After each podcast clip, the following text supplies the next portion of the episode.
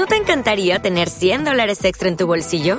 Haz que un experto bilingüe de TurboTax declare tus impuestos para el 31 de marzo y obtén 100 dólares de vuelta al instante. Porque no importa cuáles hayan sido tus logros del año pasado, TurboTax hace que cuenten. Obtén 100 dólares de vuelta y tus impuestos con 100% de precisión. Solo con Intuit TurboTax.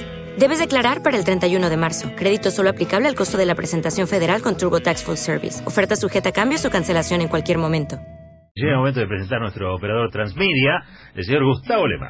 ¿Cómo anda? Buenas noches, amigos, a todos ustedes. Si le parece, vamos a hablar luego de tecnología, de esas cuestiones que a mí me interesan mucho. Tengo varias preguntas. Tiene varias preguntas. Bueno, vamos anotando entonces, vamos a responder una a una cada una de las preguntas, pero si les parece, vamos con ese zapping de radio que en general solemos hacer, solemos escuchar, esa ensalada radial que nos permite de un lado a otro para saber qué es lo que pasó en algunas radios, que algunas que son esta y en otras que no son esta. Vamos a arrancar con Cecilia Roth, que habló en Radio 1 con Fanny Mandelbaum. Arranca muy afectiva la nota, no termina de la mejor manera. Elisa Carrió, que habla de posibles eh, complicaciones a fin de año, este, parte del gobierno y socialmente, y ella tiene la solución. Vamos a escuchar la solución que tiene Carrió para esto. Es una solución muy democrática, divina, hermosa.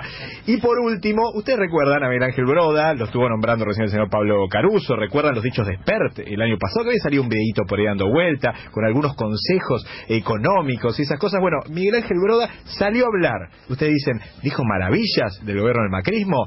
Mm, ¿Lo escuchamos? Mm. Dale. Todo esto compilado, ahí va. Vamos a hablar con la hija de Dina Roth y de Abraya Rottenberg. Ceci, ¿estás ahí?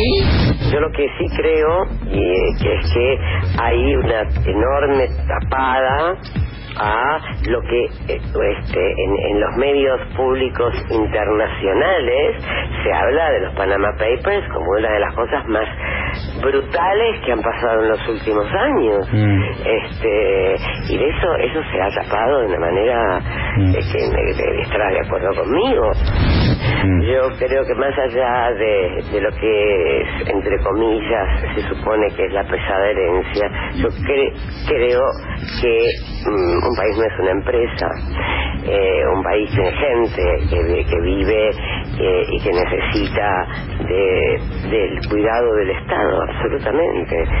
Discúlpenme, pero, pero también eso es una frase de Cristina, más allá de, de, las cosas que uno puede acordar o no, mm. eh, realmente pensar que la patria es el otro es fundamental diputada Elisa Carrió. Doctora, ¿cómo le va Reinaldo Siete Se la saluda, buen día.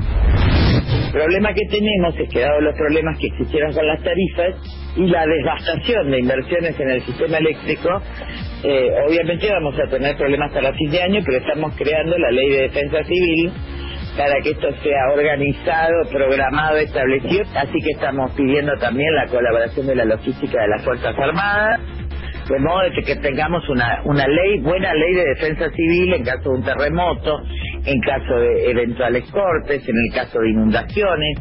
Eh, yo peleé durante todo el kirchnerismo para sacar una ley de defensa civil. Ahora estamos revisando una que viene del Senado y le digo, saquémosla como está, pero empecemos a trabajar en la defensa efectiva de la sociedad. Ahora, tenemos que saber los problemas heredados. Es un gusto saludar, un abrazo para el doctor Miguel Ángel Groda. Buen día, Miguel Ángel. Que Argentina está, eh, digamos, a semanas de tocar fondo. Después de cuatro trimestres de caída, la recuperación del cuarto trimestre va a ser casi imperceptible. Dejó en el anterior gobierno una herencia positiva que es baja deuda sobre el PBI. El problema básico es que estamos aumentando rápidamente esa baja deuda. La liquidez en el mercado internacional augura de que todavía tenemos, digamos, por decirlo de una manera, un año más de este deporte nacional que hemos vuelto, que es el endeudamiento masivo.